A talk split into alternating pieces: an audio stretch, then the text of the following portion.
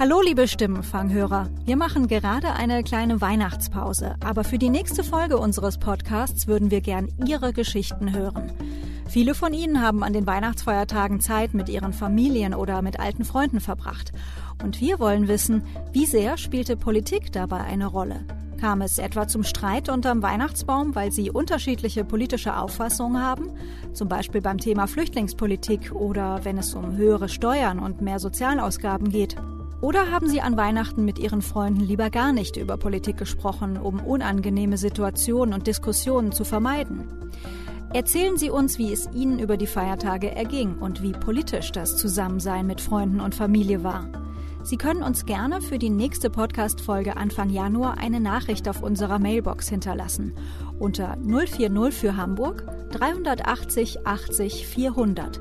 Nochmal 040 380 80 400.